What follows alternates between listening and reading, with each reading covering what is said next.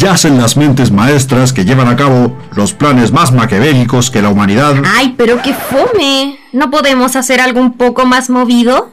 Mmm... ¡Llamo!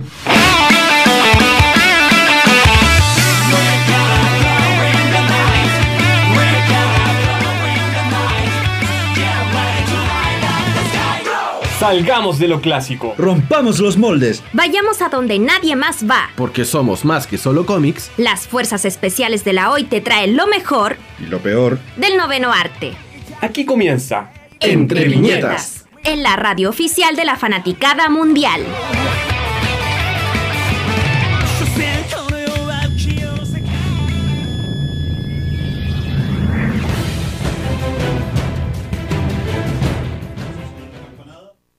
Así es. Bienvenidos, queridos amigos, al Entre Viñetas del día de hoy.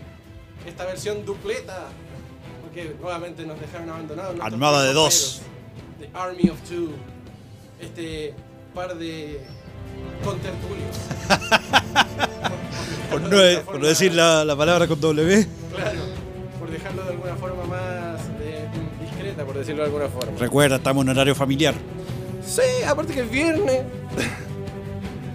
su cuerpo lo sabe, pero su bolsillo no. Claro. Y sobre todo los bolsillos todavía no tienen ni idea que es viernes, hermano. Oh, sí. Oh, Ni me lo menciones. Oh, sí. Bienvenidos, queridos amigos, a www.radiohoy.cl, la radio oficial de la Fanaticada Mundial, a este nuevo episodio del Entre Viñetas, porque somos más que solo cómics. Estamos en esta nueva emisión, eh, dándoles la bienvenida, obviamente, para que ustedes se vayan sintonizando con nosotros ya a través de nuestra página web, www.radiohoy.cl, a través de nuestras redes sociales, arroba y con el hashtag Entre Viñetas. Así que mm, vamos a darle de lleno al programa del día de hoy. Vamos a darle el paso, obviamente, a las personas que saben y que nos acompañan siempre en estas transmisiones, que son nuestros queridos auspiciadores. Y obviamente tenemos que darle el- el número uno, obviamente, a arroba Los Nación bacanes. Geek, a los más bacanes, a los más pulentosos, arroba Nación Geek Chile, porque siempre están acompañándonos en todas nuestras emisiones y en todos nuestros programas y en todos nuestros eventos también. Eh, el día, este fin de semana, se va a hacer una nueva emisión de lo que es la Feria Friki, que va a estar en Recoleta. Por lo tanto, obviamente, nuestro amigo arroba Nación Geek Chile va a estar en la nueva versión de la Feria Friki Recoleta Día del Niño, aprovechando todos los descuentos y promociones para el Día del Baby, para el Día del Baby ¿Verdad que día de la bendición? el día de la bendición. Así que ya este fin de semana es el día del niño. Aprovechen y vayan a Feria Friki y vayan a, a arroba Nación Geek Chile porque tiene los mejores productos, los mejores descuentos, los mejores regalos para este día del niño. Vayan y si no los conocen, ingresen en Instagram y en Facebook como Nación Geek Chile. Así todo junto, así tal cual como dijo otro y, e ingresen y vitrineen todo lo que quieren porque de verdad tiene los mejores productos. Tiene eh, hermosas poleras, tiene hermosos tazones, figuras de colección, cubos Rubik's, tiene de todo, tiene de todo y lo pueden encontrar en arroba Nación Geek Chile, en Instagram y en el Facebook, El carelibro. el Carelibro. Ya querido amigo, yo le doy el pase para que usted comience y Ya. le dejo esto. Escuche. Vaya, vaya, vaya. ¿Qué mejor comienzo que ese? Para los que no conocen esta melodía, es del gran Ennio Morricone. Y se llama El éxtasis del oro. The Ecstasy of Gold. ¿Sabéis qué? Ahora que, eh, que falta un par de personas, me di cuenta de algo. ¿Qué? Está el bueno, el malo y falta el feo. No vamos a decir quién de los dos Bueno. que falta del feo.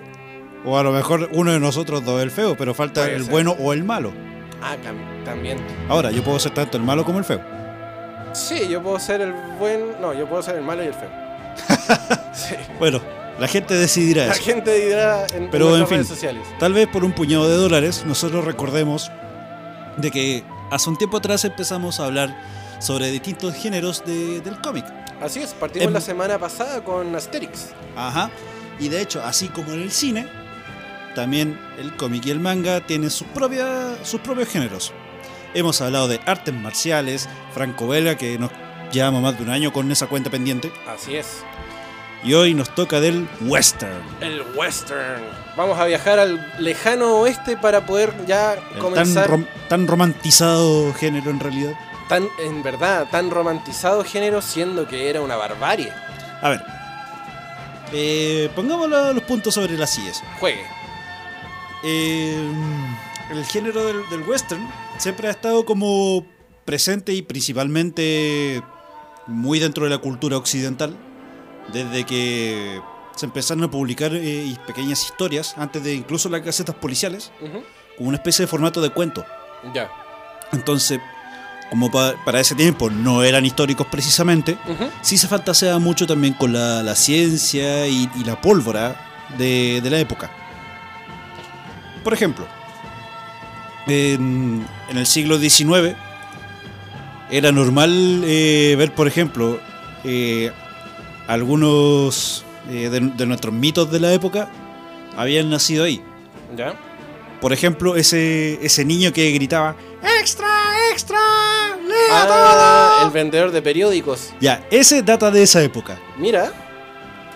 Y en ese tiempo el diario que existía era como de, no sé, 3, 4 páginas. Tres, cuatro páginas. Claro, porque eran pueblos chicos también. ¿Qué tanto iban Más a poder que eso, publicar? más que pueblos chicos era porque, bueno, contaban como las noticias del día y acontecimientos de la época. Ya. Por ejemplo, eh, entre esos podíamos encontrar anuncios de ventas de, de niños. Sí, en esos tiempos era normal. Venta de niños. Ajá. Wow.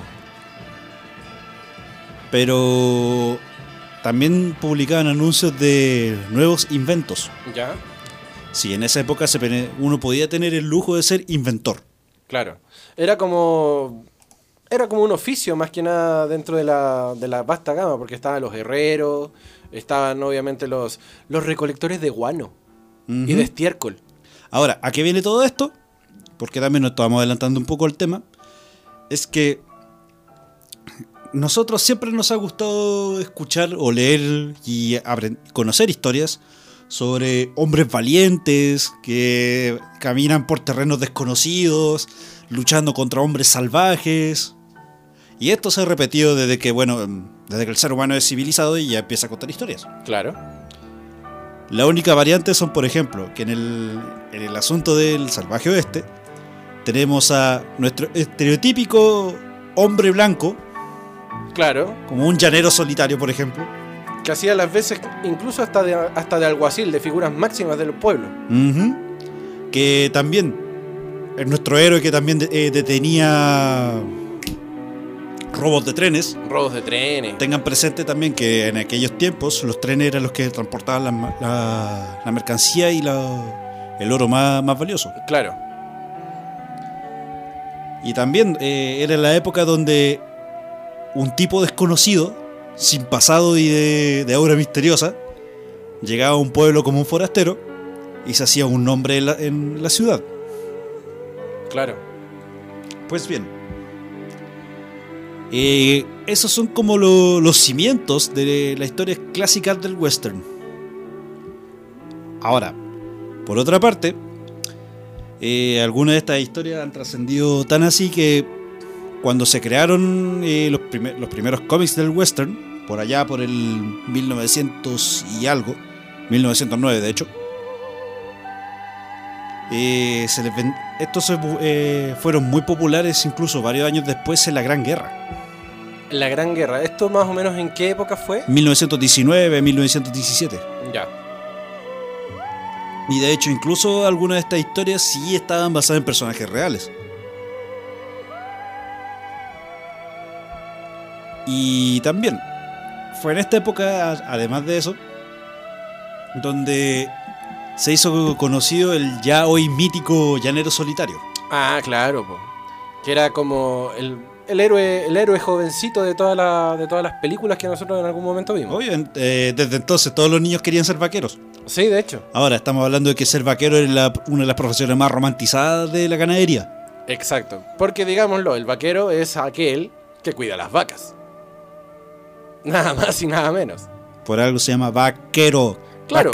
De hecho, si lo llevamos a, a su, a, su, a su idioma original, el cowboy, es el niño vaca. El niño de las vacas. El niño de las vacas. es nada más y nada menos.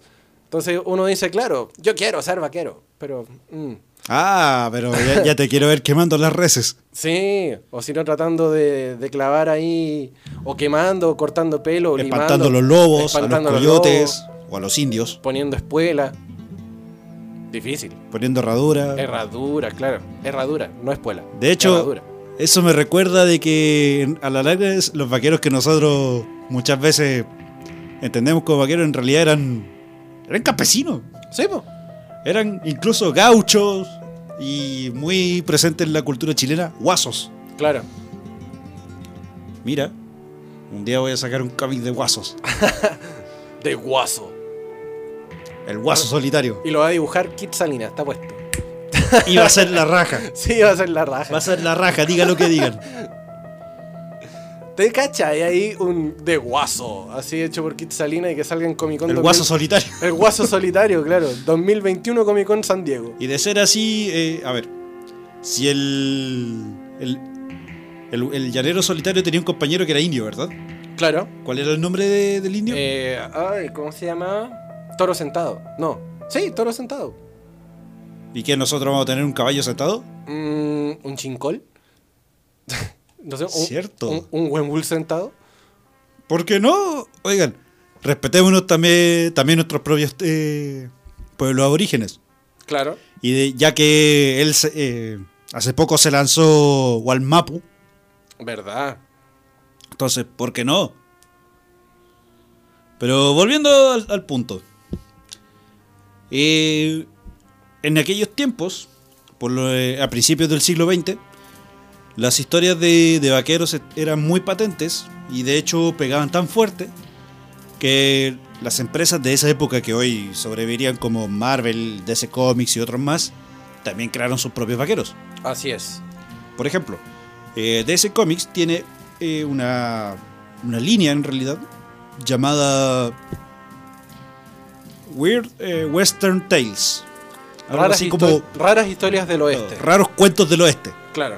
Y la- a diferencia, por ejemplo, del género superheroico al que estamos tan familiarizados hoy en día, A hombres musculosos como coliseos y grandotes de siete, siete cabezas de cuerpo, espaldas de tres Y mujeres metros. también. Y mujeres también.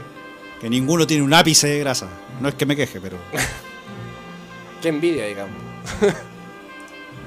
En fin, dejando eso de lado, eh, en estas historias, por ejemplo, tenemos, eh, digamos, líneas de sus propios vaqueros.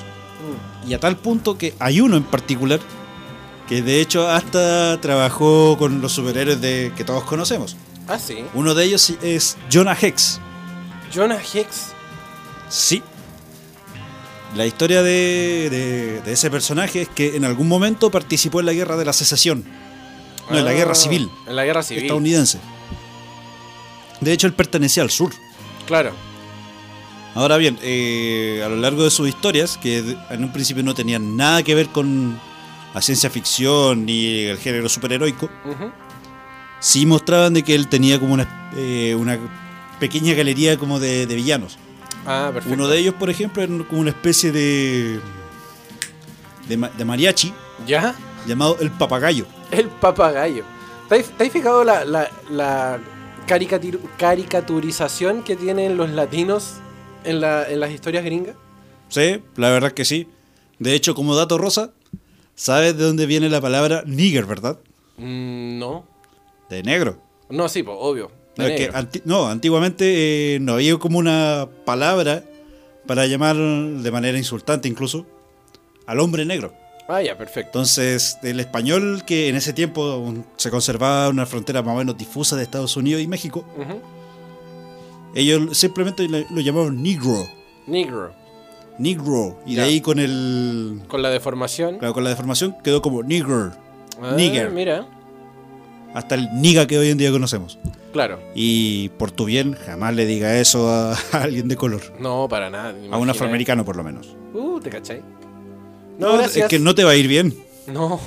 Vaya a terminar igual que los vaqueros los, los que tratamos. Piu, Claro. piu, piu, piu, piu. Piu, piu, piu. O si no, con el, con el pelo cortado así. Chomoica, No, esos son los, los indios, los indios. los, que, los cazadores de caballeras. Sí.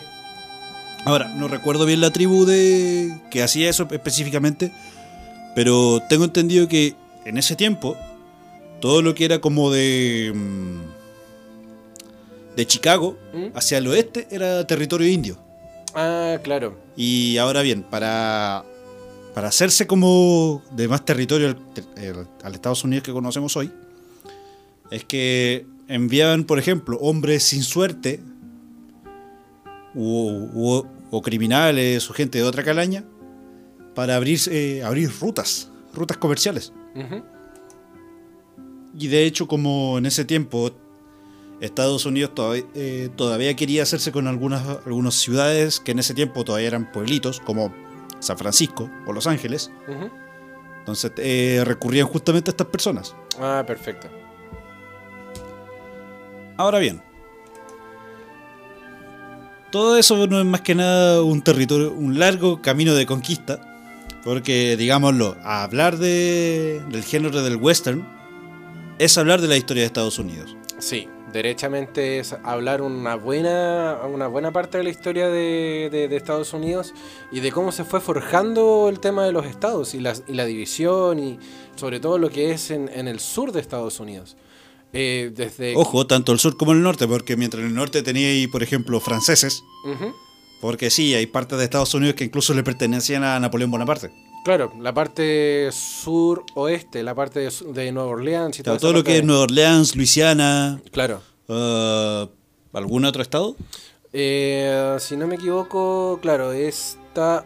Si no me equivoco, Ohio también creo. Pero, te, te mentiría. Pero sí, toda la parte de Tengo Luisiana, entendido que Iowa Orleans. también lo fue. Iowa también, sí. De hecho, por algo es que la capital, Des Moines, Sí, eh, en, francés, en francés significa algo así como los monjes. claro. Acá tengo el, el mapita de los estados juntos. Saque Wikipedia. Saque Wikipedia. Está, bueno, te- eh, Mississippi, Arkansas, Alabama, Tennessee, Georgia y Florida, que ya es más. más Y de hecho, ¿cachaste que todavía sobreviven algunos nombres de Sí, los indioamericanos? Sí, po, obvio. Obvio. Bueno, todo lo que es el condado de Texas, justamente también. No, Texas era mexicano. Era mexicano, claro, era parte de México. Pero parte, parte del norte, digamos. Porque después, claro, para, para lo que es Texas hacia el, hacia el lado de California está Nuevo México, está Arizona y California. Y ya hacia, hacia el norte está Nevada, Utah y Colorado. De hecho, eso me recuerda, por ejemplo, no sé si te has dado cuenta de algo. ¿Qué? No sé si hace un tiempo atrás yo les había mencionado que Ghost Rider ¿Mm? era un personaje que en un principio no partió como un motorista, sino que era como un, va- un vaquero fantasma. Sí, ¿verdad? Ya. ¿Se han dado cuenta que todas las historias de Ghost Rider giran en torno a desiertos y pueblos abandonados? Es verdad. Es porque to- todavía se maneja ese asunto como del el viajero solitario. Claro.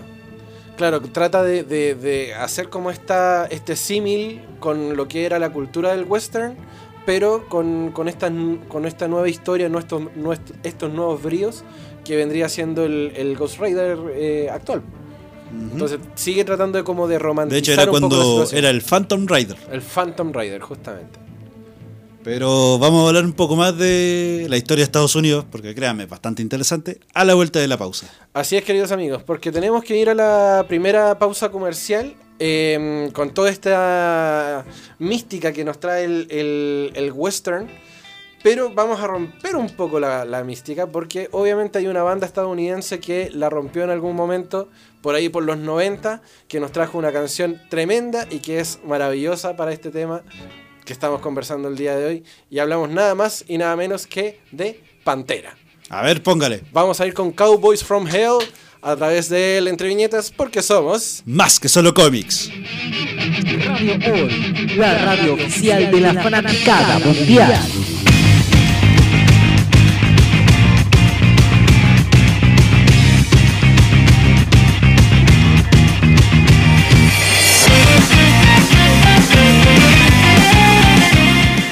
Ahora sí.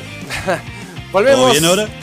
Volvemos al Entre Viñetas porque somos más que solo cómics. Estamos a través de www.radiohoy.cl, la radio oficial de la fanaticada mundial. Eh, recuerden también que tenemos a nuestros queridos amigos de Fábrica de Recuerdos, que si no me equivo- equivoco también van a estar metidos allá en la Feria Friki. Así que vayan y aprovechen de ir a conocerlos, si es que no los conocen. Vayan. ¿Alguien dijo panorama? Sí, tremendo panorama para el fin de semana. Aprovechando el Día del Niño, vayan y aprovechen porque va a estar Nación Geek, va a estar Fábrica de Recuerdos, van a estar un montón de tiendas bacanes que puedan ir a, a verle regalitos a los enanos de su casa. Aprovechen, aprovechen porque de, de verdad va a estar muy bueno. Va a estar, eh, como les comentaba, arroba Fábrica de Recuerdos, que tiene los mejores cuadernos, lápices, libretas, todo hecho a mano con material reciclado para que ustedes lo puedan buscar y deleitarse con todos sus productos. Los pueden encontrar en arroba fábrica de recuerdos, en Instagram y en Facebook. Así que aprovechen, váyanse a dar una vuelta por allá porque de verdad lo tienen todo, todo, todo, todo muy, muy, muy bueno. Así que aprovechen de estar ahí con ellos y háganles cariñito también porque se lo merecen los cabros porque de verdad hacen una pega hermosa. Arroba fábrica de recuerdos en Instagram y también en el Care Libro Facebook. Aproveche, vaya, vaya, vaya. Juegue. ¿En qué nos quedamos, querido compadre? Íbamos. Bueno, compadre. Íbamos a hablar de. El siglo XIX. El siglo XIX. Me explico. Juegue. Eh, a ver. Es aquí donde también el, el género del salvaje oeste, que es básicamente la historia de Estados Unidos, no solamente se hace presente, también está presente en la época victoriana. Ah, sí. Obvio, la reina Victoria, que trajo un sinfín de reformas tanto a su país como a la, las costumbres y sociedad de la época. Es cierto. Y de hecho, también mezcla de todas estas, eh, tenemos en la forja de nuevos países. Chile. Chile. Pero bueno, dejemos de hablar de intereses. ¿Para qué? Ujú. Innecesario. La cosa está en de que el en el siglo XIX Estados Unidos tenía como... Estaba de hecho formada hasta ese tiempo desde la costa de la costa este, que es el lado de Nueva York, Baltimore y todo eso, que en un principio se llamó Nueva Inglaterra. Ya. De hecho, se llama Nueva York porque justamente en, en Inglaterra existe una ciudad llamada York, Claro. que no, no tiene nada que ver con Cazador X. Volviendo al punto, eh, Estados Unidos estaba cartografiado hasta más, la altura más o menos de Chicago. Claro. Y a contar de ahí, todo eso se le llama territorio inexplorado, el salvaje oeste, El tierra de nadie. oeste. Pero también más allá se supone que había civilización, entre comillas. Recordemos de que en ese tiempo México tenía el doble de territorio del que posee actualmente. Claro, porque como lo estábamos comentando hace un momento atrás, el mapa de, de México ya llegaba justamente hasta lo que era Nuevo México actualmente, todo el sector de eh, Texas, eh, parte de California, Nuevo Arizona. México. Claro, y Nuevo México. Te, te decía que lo, lo había sobrepasado. Ahora, obviamente, todo lo que es California, Arizona, Nuevo México y Texas es territorio americano. Ujú. Pero todo eso se produjo no solamente con la, digamos, conquista del territorio estadounidense, que más después llamarían americano, pero en fin, Claro. sino que también eh, en, en algún momento hubo una fuerte y brutal guerra entre Estados Unidos y México. Y de hecho fue justamente esa guerra la que definió las nuevas fronteras. Claro. Pero en fin, hablemos un poco de, de los mitos de, de la época. Porque, por ejemplo, los colonos tenían miedo de ir hasta allá, no solamente por los, los aborígenes, Ah, sí. los, los nativos americanos, sino que decían que habían dinosaurios. ¿En serio? Pensaban que habían dinosaurios. Ahora, sería bacán. Pero no. Dinosaurios montados por vaqueros. ¿Te cachai? Como los Dino Riders. Piénsalo. De Tal hecho, vez con un poco de imaginación in- incluso hubiéramos tenido un tiranosaurio con Gatlings. ¿Te cachai? Bueno, hubo un momento que sí se, se imaginó cuando se hizo Cadillacs y dinosaurios. Ah, sí, pero esa es otra historia. Y de Otra hecho el historia. cómic es, poca- es po- post-apocalíptico. Exacto. En fin, la cosa está en de que para justamente defenderse de, de estos nativos americanos, muchas veces tenían que estar obviamente tapados, tapados con, con armas, hasta donde más se pudiera. Pistolas, eh, no, no habían pistolas en la época, habían revólveres, carabinas, escopetas e incluso sables. Que de hecho hasta como bien entrado el siglo XIX todavía, todavía se usaban de manera bastante frecuente. Los sables, Ajá. claro. Por ejemplo, eh, también saltando a otra referencia, la historia de El Zorro, que ya desde el siglo dieci- eh, a, ni- a inicios del siglo XX ya era bastante popular. Jugaba mucho también con estas especies de, de duelos de- a, a espa- a capa y espada Claro. contra las fuerzas de la ley estadounidense, porque tengan presente que en ese tiempo eh, Los Ángeles aún le pertenecía a México. Claro. Todavía era parte de- del, del territorio mexicano y, y justamente por el, el- las ganas de poder llegar hasta esos puntos y hacer justamente que la colonización estadounidense fuese aún mayor, bueno, de los estados americanos Bueno, en, ese, momento. en ese tiempo ya estaba. Claro, Eh, Los Ángeles iba a ser como anexionada al, al territorio. exacto. Pero aún así era muy normal encontrar de partida gente con nombre en español y hablando en español. Exacto. Recuerden que el personaje del zorro se llama Don Diego de la Vega. Don Diego de la Vega, descendiente de españoles, de hecho. De hecho, también entre las fuerzas de, de la ley había uno que creo que era su apellido era Salazar. Salazar, sí. Y la verdad recuerdo muy poco también de lo que mostraban en la serie, porque personalmente no la vi. Lo que pasa es que, bueno, el zorro siempre fue el, el gran héroe mexicano, porque él estaba justamente eh, en contra de lo que era la colonización estadounidense. Él no quería que eh, los estados mexicanos, los Estados Unidos de México los estados mexicanos, fueran eh, esclavizados por el nuevo régimen y que a la larga se mantuvieran los terrenos y los beneficios para los pobladores de aquella época. Entonces, el zorro nace como una figura, en primer lugar, como un, un Bruce Wayne, por decirlo así, porque Diego de la Vega era un aristocrático. ¿Sabe qué es lo chistoso de eso? ¿Qué? Gracias al zorro hoy existe Batman. Sí, po. Es que es, es, es el- es básicamente la misma temática. Y- Bru- Bruce Wayne es el símil de mexicano de Diego de la Vega. Y de hecho, a tal punto de que la cuando fueron a ver la cuando Bruce Wayne de niño fue al cine, de hecho estaba viendo la máscara del zorro. Sí, po. Entonces, claro, el zorro nace con, con- por esa necesidad de, de Diego de la Vega de, de que su pueblo estaba siendo pasado a llevar. Entonces, para evitarlo, crea esta entidad llamada el zorro, que, como tú bien dices, a sable y capa va en contra de, la- de las huestes de, de la policía americana. Ahora ojo que eh, aquí eh, hacemos fe de errata acá y es que se supone que todavía no llegaban los estadounidenses a Los Ángeles, Claro, porque todavía era gobierno de la corona española. exacto. Y se supone que era tal la tiranía que ellos presentaban de que por eso el, el zorro se metió ahí. Exacto. Entonces, claro, nace la necesidad de, de Diego de la Vega para poder defender a su gente, más que nada. No lo culpo.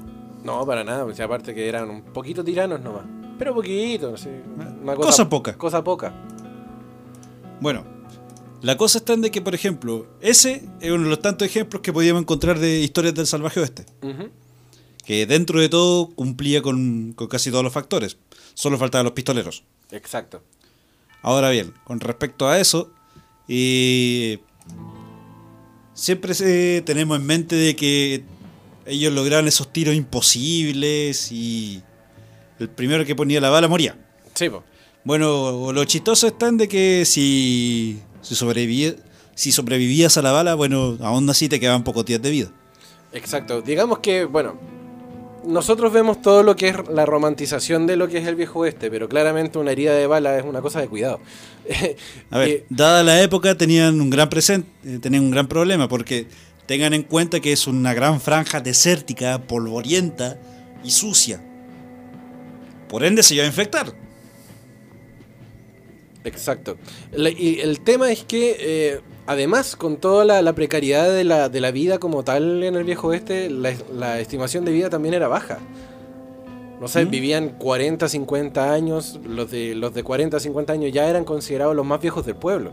Entonces, claramente, la- el, el- o eras el loco del pueblo o eras Claro. el sabio del pueblo. el sabio o el doctor o, o donde te iban a ir a ver justamente para, para poder pedirte algún consejo. Entonces, no, claro, nosotros vemos todo lo, lo que es la romantización del, del viejo oeste, claro, y hay personas ya más adultas, viejas y todo lo que uno quiera, pero claramente eh, la vida no era fácil, digamos, en el, en el viejo oeste. La verdad es que no. De hecho, ahí nadie la tenía fácil. De partida con, con los indios.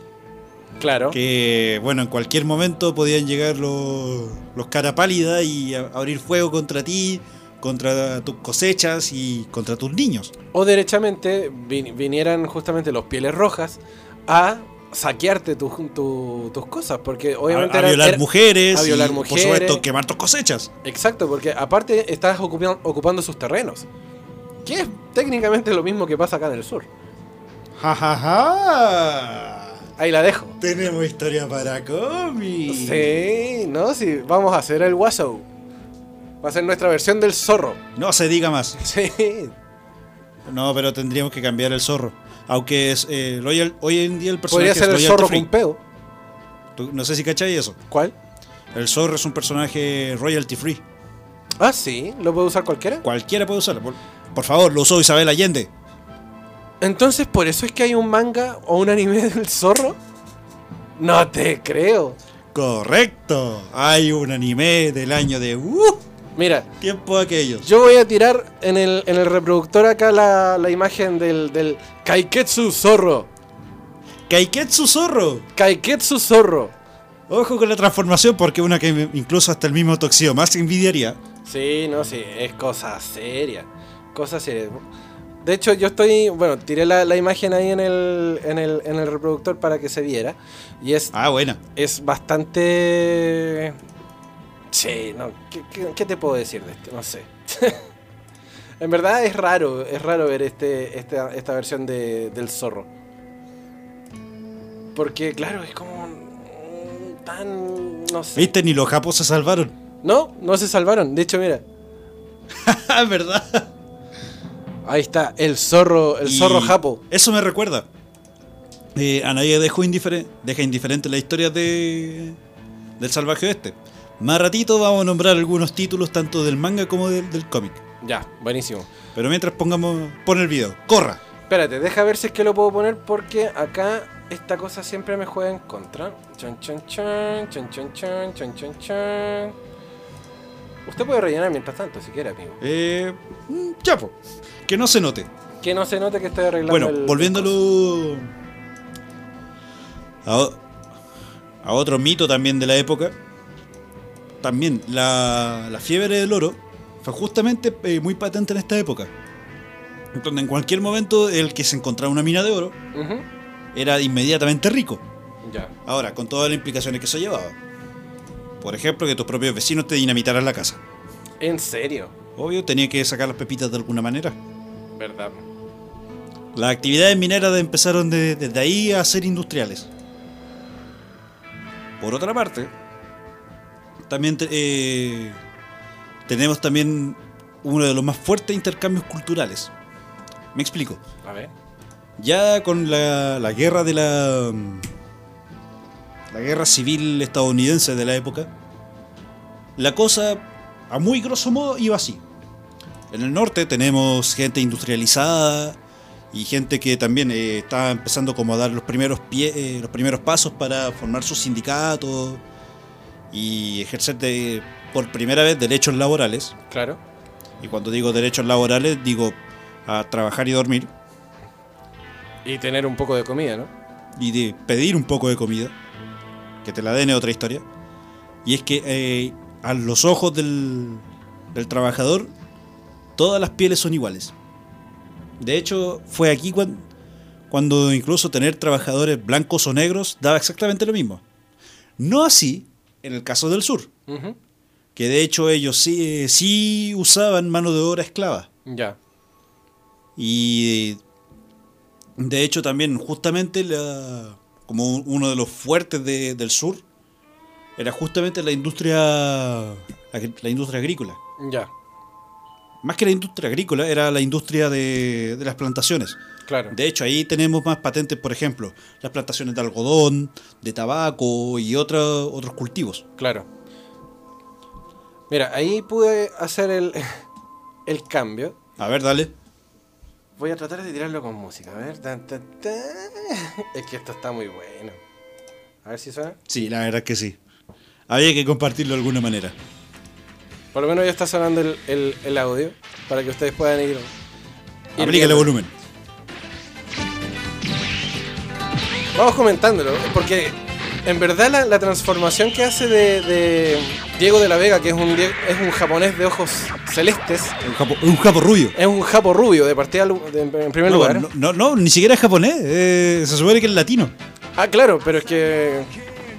Pero ahí lo, lo vemos ahí con su corcel. Que. Pifia, Tornado. claro, porque Tornado era negro. claro, porque, ¿por, qué, por qué tener un, un caballo blanco si se supone debería ser. de- parte de la oscuridad de la noche, como, como lo es el zorro? No, y el, y el tema de la animación. mirada dramática.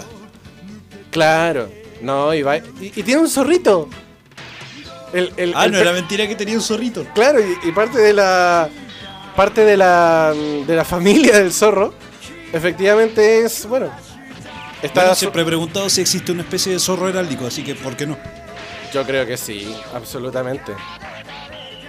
No, pero la animación está buenísima. De hecho, para la época, no tenía nada que envidiar a las series actuales. Para nada.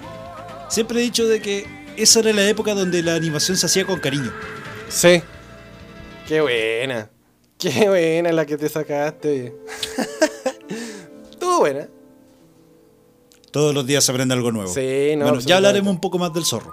Sería bueno porque el zorro, como tú dijiste, eh, tiene, tiene de todo y para todos, porque en verdad como no es un, un per- un personaje que está encasillado en una editorial, le podemos meter por donde queramos al, al tema De hecho, zorro. ese es el chiste de lo- los personajes royalty free. Claro. Hasta hace poco Conan lo fue. Ah, ¿verdad? Porque ahora está en... Marvel. Marvel. De hecho, los derechos volvieron a Marvel. Ya. Eh, casi todos los seres Lovecraftianos también pertenecen al royalty free. ¿Ya?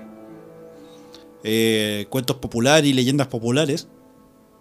De hecho, por eso podemos encontrar mil y un versiones de La Sirenita, eh, Del Rey León. El Rey León. Aunque en realidad el Rey León sí es, es más de Kimba. Kimba, el Porque león básicamente la historia de Hamlet, pero con leones y en África. Y bueno, más adelante vamos a hablar de esas cositas. Así es. Pero en fin, volviendo también a la temática western. Otro factor eh, muy importante que también teníamos el, el hecho del fugitivo o del el, el criminal que aparecía en los carteles Se Busca. Ah, claro, el mítico personaje, forajido. el forajido, aquel que se busca vivo o muerto y te Y- daban recompensa. Y obviamente porque, a ver, en ese tiempo que era la tierra de nadie. ¿sabes cómo se elegía al sheriff de turno? ¿Cómo? Ok, tú vayas a ser el sheriff. Ok. Al, al primer pistolero que, Al primer Al primer, al primer pistolero. Ni siquiera al mejor, el primer pistolero que vean. al- en- ni siquiera el mejor. No. Oh. De hecho, la, famosa estrella del sheriff ¿Ya? también es una gran y burda mentira. Ah, ¿en Le explico. Eh, la única forma de distinguir al, al sheriff era justamente llevando esta estrellita, Claro. que de hecho el mismo sheriff designado. Se la mandaba a hacer. la hacía él en realidad. y la hacía o con restos de latas, o con tapas de botella, o con lo- con lo que tuviera a mano. No te creo. Qué Ten en cuenta que la policía de. Digamos, el lado, el lado este, el lado civilizado, era muy diferente de, por ejemplo, la policía que, entre comillas, estaba instaurada en esta tierra de nadie. Claro, Después de todo, ¿quiénes estaban ahí para hacer cumplir la ley? El sheriff el sheriff. y, su, y en realidad sus amigotes. Claro. En ese tiempo, eh, digamos de que el racismo era algo muy normal, frecuente y no estaba discriminado como hoy. Claro, porque bueno, era parte del día a día más que nada. Por supuesto. Y de hecho, a tal punto, por ejemplo, de que eh, al- el latino casi, casi nunca tenía entrada a muchos pueblos. Y ni hablar del negro. Claro. Pero por otra parte, sí se trajeron muchos muchos chinos específicamente. Porque en ese tiempo China todavía estaba dividida como en, en varias guerras civiles No, tenían, varios reinados. te- Tenían varios reinados, tenían varios, varios lugares donde estaban focos de atención. Entonces, mediante algunas tretas, justamente se trajeron muchos trabajadores chinos, ojo, varones, porque las mujeres, según el hombre blanco y los estándares chinos, no eran, no formaban parte como de, de la sociedad. Claro. Entonces, eh, traían estos chinos y sí, se les permitía vivir y vivían básicamente como esclavos. Con la única diferencia te- está en de que se supone que por ley ellos no podían casarse con una mujer blanca. Claro. Y los chinos eran muy pocos los que estaban realmente interesados en mujeres blancas. Y para hacerlo más feo todo este asunto, tenían que traer chinas de contrabando. Epa. Y de hecho ahí también se dio mucho lo, lo de las casas de opio en Los Ángeles, Ajá. la- el tráfico de, de niñas, no, no- no de mujeres, de niñas, de niñas chinas e incluso de latinas. Claro, y aparte por el tema de la esclavización, el tema de la sexualización y obviamente el tema del mestizaje. Que no, eh, no estaba visto de ningún lado. Claro. no estaba bien visto. Eh, también era como el último lugar donde la, la Inquisición aún era, era fuerte. Mira, a través del WhatsApp más 569-872-89606, nuestro, nuestro querido amigo Víctor Pinto A ver, nos escribe y nos comenta, dice que el zorro él lo veía antes cuando iba al colegio. Los daban en la mañana a través de un canal de televisión abierta en Canal 9. Y dice, acuérdense que lo de China fue un movimiento táctico por la pólvora. Y allá quería llegar. O sea, en ese tiempo la pólvora se hacía con salitre. Así es. Salitre chileno. Salitre chileno. Si siempre tiene que haber un chileno metido. Sí, de hecho, a tal punto que hoy en día se, se discute mucho el, el nombre de Joaquín Murieta. Ah, sí. Ujú. Porque eh, obviamente Estados Unidos dice que es 100% americano. Los mexicanos obviamente, obviamente dicen de que es de su país. Los argentinos también argumentan lo mismo. Y Chile ni hablar. No, para nada. Pero dejando eso de lado, vamos, vamos a hablar un poco del zorro. Ya, po. Pero a la vuelta. Así es, porque tenemos que ir a la pausa comercial y los vamos a dejar en la pausa musical con otro western, pero en este caso es de Bruce Springsteen. Vamos a escuchar eh, Sleeping Joe's Café de Bruce Springsteen acá en el Entre Viñetas, porque somos... Más que solo cómics. Radio Hoy, la radio oficial de la fanaticada mundial. Volvemos al Entre Viñetas cuando ya son las 7.34 de este día viernes o 9 de agosto, iba a decir 8, 9 de agosto. Casi, casi. Casi, casi. Estamos acá en www.radiohoy.cl, la radio oficial de la Fanaticada Mundial. Y recuerden que también pueden ir haciendo sus comentarios a través del WhatsApp más 569-872-89606. Estamos haciendo esta revisión del cómic western con nuestro querido Lotzolin Copy en, ¿Qué pasa, cabros? en las palabras. Ah, ya la saludé. ya lo saludaste. Así El que Alzheimer. sigámosle nomás, pues usted estaba hablando acerca de El Zorro El hace un Zorro. momento atrás. Ah, sí. Juegue. Bueno, eh, ¿ha tenido eh, cómics El Zorro? Pero por supuesto. Por ¿Qué su clase de pregunta es esa? Mira, ha tenido un, dos, tres, tres series creo. Una, la ult- una animada hace un poco tiempo atrás que trataba de un zorro del futuro. Que, ah, sí, del futuro. Con, eh, sale el láser creo y toda la cosa y a mí no me engañan. Tenía una baticueva. Una zorri cueva. Suena, Suena muy peor. feo. Suena peor que baticueva. Sí, horrible. Bueno, la cosa está en de que, como dije, el personaje originalmente nació como un personaje literario Ujú. y caló tan profundo en la, como en la cultura le gustó tanto que de hecho se han hecho hasta ahora cinco películas Claro, y hoy por hoy la más recordada es la de Antonio Banderas. la máscara del zorro. Y todas sus derivaciones. Sí. De hecho, en algún momento se trató con el hijo del zorro, creo, y Claro. la lista suma y sigue. la pero, marca. este, pero este personaje nació por allá, por los antiguos 1919. Ujú. Y fue creado justamente por... Donde incluso Stan Lee estaba joven. Claro. De hecho, yo, Y no es chiste. Y no es chiste. Por ahí, por ese, por esos años, Johnston McCulley fue el creador de este personaje y fue considerado uno de los primeros, primeros, bien digo, héroes de ficción que tuvo la cultura moderna. Así como está el zorro, el chapulín colorado y Superman. Una cosa así. Ok, dejémoslo así. Pero, a ver, dentro también de la amplia plétora de personajes del western y el llanero solitario, también eh, podríamos hacer memoria de unos cuantos personajes. De hecho, eso me recuerda que hay un, incluso hay un chileno que creó cómics de, de tipo western. Sí. Sí, de hecho, hay un, hay un personajillo chileno que creó un, un, un cómic western, pero no recuerdo el nombre en este momento. Arturo del Castillo. Arturo del Castillo. Bueno, a ver, ¿dónde partimos con este, este personaje? Mira, eh, si bien él más que nada es un, bueno, fue un ilustrador, ha creado varios, varios cómics que creo que aquí no se conocen mucho. Por ejemplo, Randall, eh, Garrett, Kendall o Bannister, todos ellos son personajes de- del western. ¿Ya?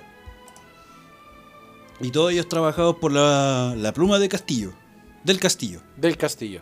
De hecho, su nombre es Arturo Pérez del Castillo.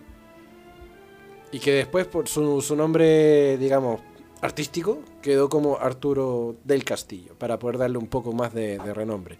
Y de hecho, este personaje incluso se, se nacionalizó argentino después. Mucho tiempo después. Ya lo creo porque, bueno, allá le iba mejor.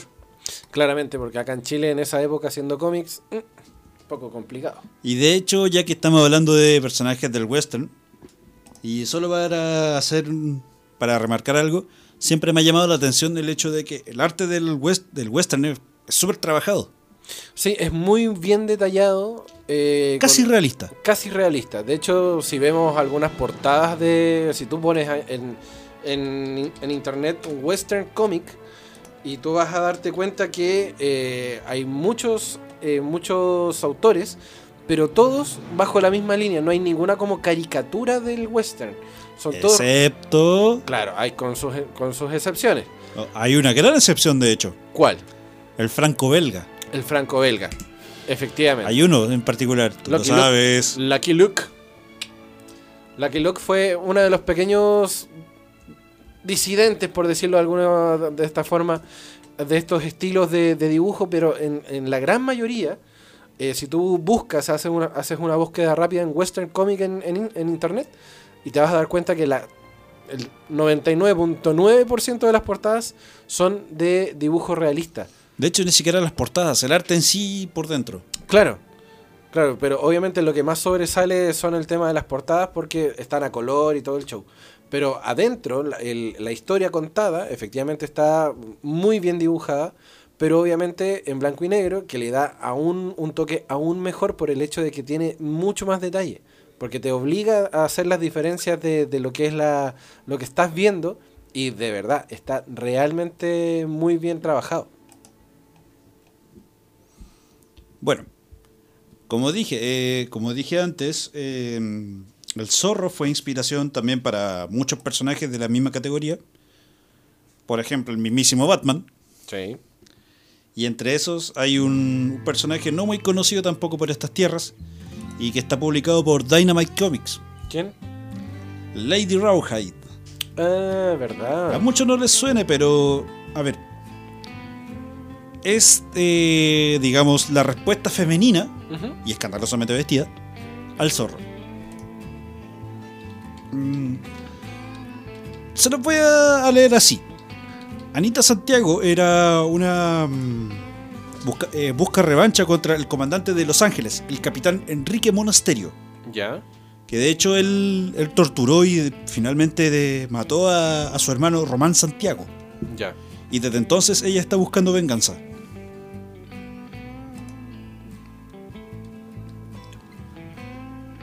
¿Cómo la, podemos buscar? Ah, ya la encontré. Lady Esca Rowhide. Escandalosamente vestida, te diré. Yo les dije. Bien. Ahora, también por parte de Marvel, olvidé nombrar algunos cómics. Por ejemplo, hay uno que de hecho se llama True- eh, o se llamaba True Gun Kid, ¿Ya? el chico de las dos pistolas. Exacto. Ahora, ¿en qué se destaca este personaje que si bien no era precisamente un bandolero, de hecho él, él era una especie de cazador de bandoleros? Mm, ¿Ya? Un forajido en realidad. Pero lo que destaca de ese personaje es que él en algún momento tuvo descendencia. Ah, sí. Ajá. A tal punto de que eh, esa descendencia, de hecho, esa chica, es una mutante. Y ha Ah. trabajado muchas veces con Deadpool. Eso lo explica todo. Sí. Y de hecho era como una especie de partner en, el- en algunas historias. Ya. Volviendo, ¿qué más tenemos por aquí? Oh, sí. Eh, con respecto también a los Ghost Rider. ¿Ya?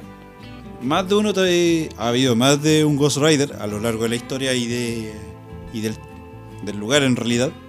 Y de hecho, muchos de ellos eh, eran del siglo XIX. Por ejemplo, yo recuerdo que hay una especie de, de cura ¿Ya? que supuestamente él mismo crea- creía que estaba maldito por Dios. ¿Ya? Y bueno, en realidad lo era de esa manera. Ahora ten en cuenta que él era el instrumento contra el diablo. Claro. E incluso por ahí también eh, hay algunos, algunos números de Spawn donde justamente trataban el asunto del salvaje oeste. De Spawn, por loco. Con el gran Todd McFarlane.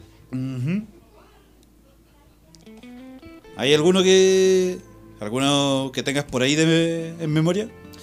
Mira, yo estaba pensando quizás un poco más en series, porque el hecho de que el género del western influye mucho en, en, otro, en, otras, en otras series, como por ejemplo, tenemos el caso emblemático del vaquero, pero en los Silverhawks, que justamente era el que tocaba guitarra. Ah, que eso. literalmente era un vaquero. Que literalmente era un vaquero. Pero era un Silverhawk. Y estaba con su pañuelo rojo, con su gorro, con su sombrero, bien dicho. Y que andaba en el espacio exterior como un Silverhawk. Pero era un vaquero. Y también lanzaba la cuerda y toda la cosa. De hecho, sí. Uno de sus ataques era, era con un lazo. Ok, sí, y, comentarios. la, y la tenía amarrada al cinto, se supone, del, de, su, de su traje. Y de hecho, sí, era, era parte de... No sé, seguimos romantizando un poco lo que es el, el personaje del western, en verdad. En este caso, el vaquero. De hecho, solo como paréntesis. Cuando también los revólveres llegaron a Japón, ¿Mm? de hecho en un principio lo- los, los ex samuráis y algunos pocos japoneses no veían con buenos ojos estas extrañas armas, Claro, aunque ya conocían las armas de fuego. exacto. Pero un par de, de meses después, habían incluso algunos que tenían sus katanas y posaban con sus armas. Ah, sí. De hecho, hay fotos por ahí en Google, así que tarea para la casa. Tarea para la casa. Busquen esas fotos. ¿Sabes que me, me estaba acordando de... eh, bueno, hace mucho tiempo se, se vendían las revistas Disneylandia. ¿Ya? Hace mucho, mucho tiempo. Y en estas revistas Disneylandia sacaban como especiales de algunos héroes en particular. No sé, de repente aparecían especiales de Mickey, Donald, no sé qué, qué sé yo. Pero sí, también salieron especiales del zorro. ¿Ya? Porque efectivamente, como tú dijiste, como es un personaje libre, eh, Disney también lo usó mucho rato. No me extraña para nada. Y apareció justamente en la revista Disneylandia y por ahí por el 57 también apareció en la serie de TV. Eh, y fue, fue un boom dentro de todo. Porque obviamente lo estaba trayendo la, la marca del ratón. Y, y era como algo nuevo que ya se había visto, pero se le estaba dando como un nuevo aire a lo mejor. Ya que, que tenía de nuevo aire. Tenía de nuevo aire de que, en primer lugar, era una serie televisada y que de- derechamente estaba siendo eh, protagonizada por Hamilton Lusk, que en ese momento era así como, wow, el gran actor de la, de la época para televisión. Entonces tenía cierto, cierto, cierto peso y algo, algo más entretenido para ver. Bueno, después llegaron muchas otras series de televisión donde efectivamente eh, pudimos ver otros tipos de zorro, a- hasta llegar al cine con Antonio Banderas, El infaltable. el infaltable. Y yo creo que, sin ir más lejos, podría ser uno de los mejores zorros en el cine, por lo menos. Mm, el tiempo lo dirá. Después de todo, siempre he dicho que no va a faltar el que quiera hacer una película actual del zorro. Bueno, ya se está pronosticando hacer una peli una, un cómic del zorro para ahora, para, para entre 2019 y 2020. ¿Ya? Sí, porque bueno, en el 2019 se cumplieron 100 años del zorro y mm, se estaba preparando hacer la revista, el- el- la historia del, del zorro sacrílego. ¿Cómo así? Así se, se iba a llamar el- la historia. El zorro, en este caso, sigue manteniendo su nombre, pero la historia que, iban a contar eh, se iba a basar justamente en como una especie de sacrilegio que eh, realizaba este, este personaje mitológico. Eh, se supone, según la, la reseña dice, un siglo después los lectores modernos están un poco más relucientes para abrazar los temas del western, así que estamos apelando a los gustos más modernos, inclinando nuevas historias hacia el horror y lo divertido. Y es que estamos presentando el viejo oeste y su configuración a temas y a los lectores que nunca lo habían visto. Eso nos da historia del zorro que tiene un enfoque más fresco pero también más nostálgicas. Todavía no está realmente tirada la, cuerda con, con el- la, la línea que van a tirar para, esta, para estas aventuras, pero sí, se va a llamar Zorro y la saga se va a llamar Sacrilegio. Obviamente con su, con su arte muy bien cuidado, obviamente caído en lo realista, así que yo creo que sería cosa de esperar. Sí. A esperar entonces. Y eso me recuerda. Ni el manga se ha salvado de- del western. Ah, sí. Pero por su pollo. Cuéntame ejemplo. más. Eh, yo lo conocí más que nada por el anime, pero aún así ha tenido manga, como todo buen anime. Y es que, por ejemplo, Trigon tiene mucho, mucho de, de western. Sí. Sí. Esta, esta es la obra que creó justamente Yasuhiro Naito. Ujú. Y que nació por ahí por el 96, 97, una cosa así más o menos. yo estaba chico. Sí, éramos chiquitos. Eh, Cowboy Vivo también bebe mucho de, de esta cultura. O de este género, en realidad. Sí, en el sentido de que, claro, aparte de llevar el nombre, eh, Cowboy Bebop na- narra un poco las historias de Spike Spiegel, si no me equivoco, es el nombre del, personaje principal. Y es como un recompensas, pero es un recompensas interplanetario. Anda por todo el sistema solar eh, buscando justamente a estos forajidos interestelares. Eh, también eh, en algún momento a alguien se le ocurrió la gran idea de empezar a mezclar todo este asunto del espacio y el cosmos y toda la cosa con el género western. Sí. Y de hecho desde ahí tenemos el space western. ¿En serio? Y de hecho no es tan ajeno a nosotros. Es más, hay un personaje que nosotros conocemos de nuestra infancia y que también pertenece a ese género. Dímelo. Silver. Completa la palabra. Silverhawk. No.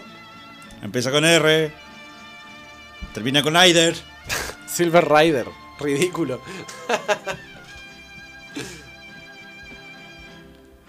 Así el, que el Silver Rider, ¿verdad? creo que tú lo recuerdas un poco mejor que yo. En verdad, sí, yo creo que.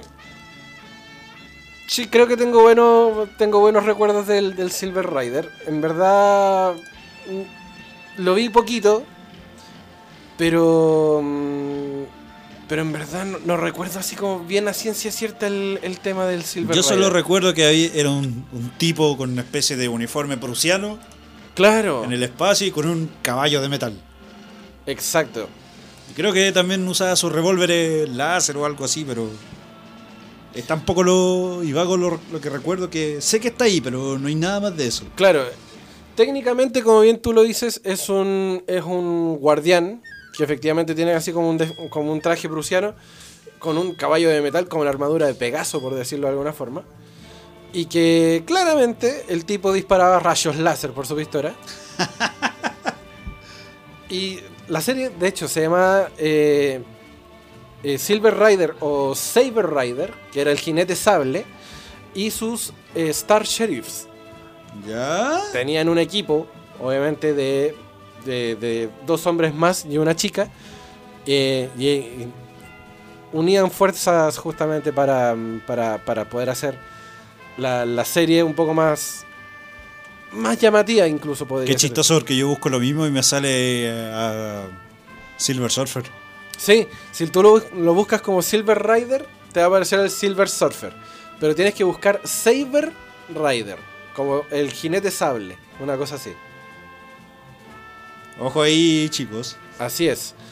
Si ustedes buscan en internet como Silver Rider, les va a salir el Silver Surfer. As- Así que no. Ustedes tienen, Bueno, que, tienen que buscar jinete sable Vamos o a dejar eso de tarea para la próxima semana. Claro, a ver quién hizo la tarea con respecto al, al Saber Rider. a ver quién la hizo. Y ya para terminar, nos queda algo más, más importante. A ver. El cómic del día. Así es, deja ponerte el tema tuyo, boludo de las Mercedes. Haga la recomendación del cómic del día porque ya estamos a punto de irnos a casita, son las 7 con 52 minutos. Es el momento de la recomendación del cómic del día. Ya, la vamos a hacer así. Hoy día no voy a recomendar cómic. Ah, no, No, voy a recomendar un manga. mira tú, Porque sí, yo también leo manga. mira Poco tú. y apenas, pero lo hago.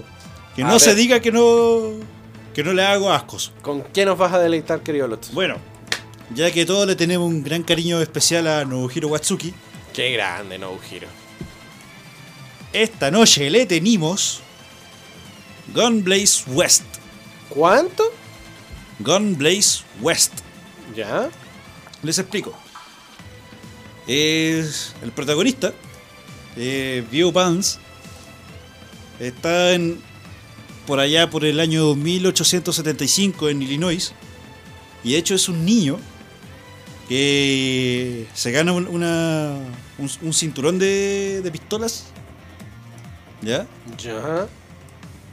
En una competencia de, de gallitos.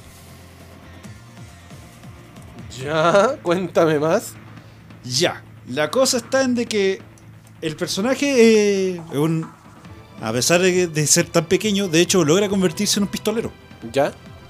Y gracias a eso tiene que hacerse paso entre los, los malos de turno, como por ejemplo en este caso William Kenbrown.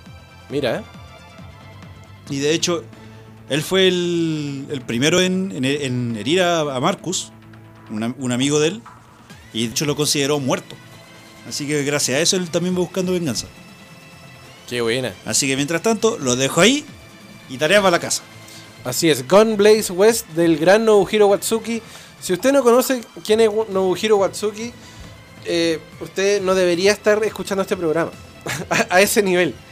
De hecho, sí, porque hablamos de Nobuhiro hace un tiempo atrás. Así es. Pero ya vamos a retomarlos, tranquilos. Nobuhiro Watsuki, para el, para el que todavía no, no, no cacha quién es, es, es el creador de Rurouni Kenshin. Así que saque cuentas lo que puede rescatar de ese de ese manga maravilloso que nos come. Y ustedes tranquilos porque el manga es cortito, es de tres tomos. Ah, perfecto. Pero igual, pues no, Hiro Watsuki, hay que. es. Es un genio, hay que, hay que sí o sí verlo. Ya, Bolotso, ¿sabes qué? ¿Llegó la hora? Nos tenemos que ir. Será, pues. Así es, porque ya son las 7 con 55 minutos. Tenemos que dejarle el espacio a los chicos de vinilos y cassettes que se vienen ahora a las 8 de la noche. Después, a las 9 se viene eh, Lanzados con toda la previa del carrete. Y ya cerrando la noche a las 10 y media de la noche se viene la última emisión. Porque tengo entendido que tuvieron algunos problemas por ahí los chicos de el programa que vale Too Late. ¿En serio? Así es. Chucha. Pero estaba. Está bueno. Está bueno. Hay que, hay que darle una vuelta a eso porque va a estar muy entretenido el programa de hoy. Va a ser su despedida porque tengo entendido que se va en una radio hermana de acá cerquita, así que todos los parabienes para ellos. Así que nada, pues querido amigo, nos despedimos. Tienen que eh, sí o sí seguir nuestras redes sociales a través de arroba entrevinetascl en Facebook, Instagram, Instagram y Twitter. Y eh, darle like, compartir y seguirnos porque le hace súper bien al show. Y obviamente también seguir a las redes de Radio Hoy, que son arroba Radio Hoy CL en Instagram, Twitter y Facebook, porque somos la radio oficial de la Fanaticada Mundial y nosotros somos Entre Viñetas y somos más que solo cómics. Nos encontramos la próxima semana, cuídense mucho muchachos, hasta luego, nos vemos, ¡Shoo!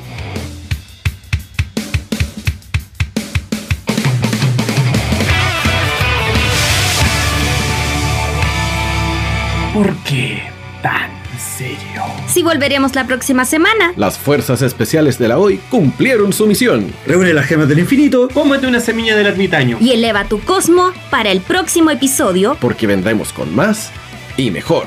Esto fue Entre Viñetas. por Radio Hoy. No te separes de la compañía de Radio Hoy.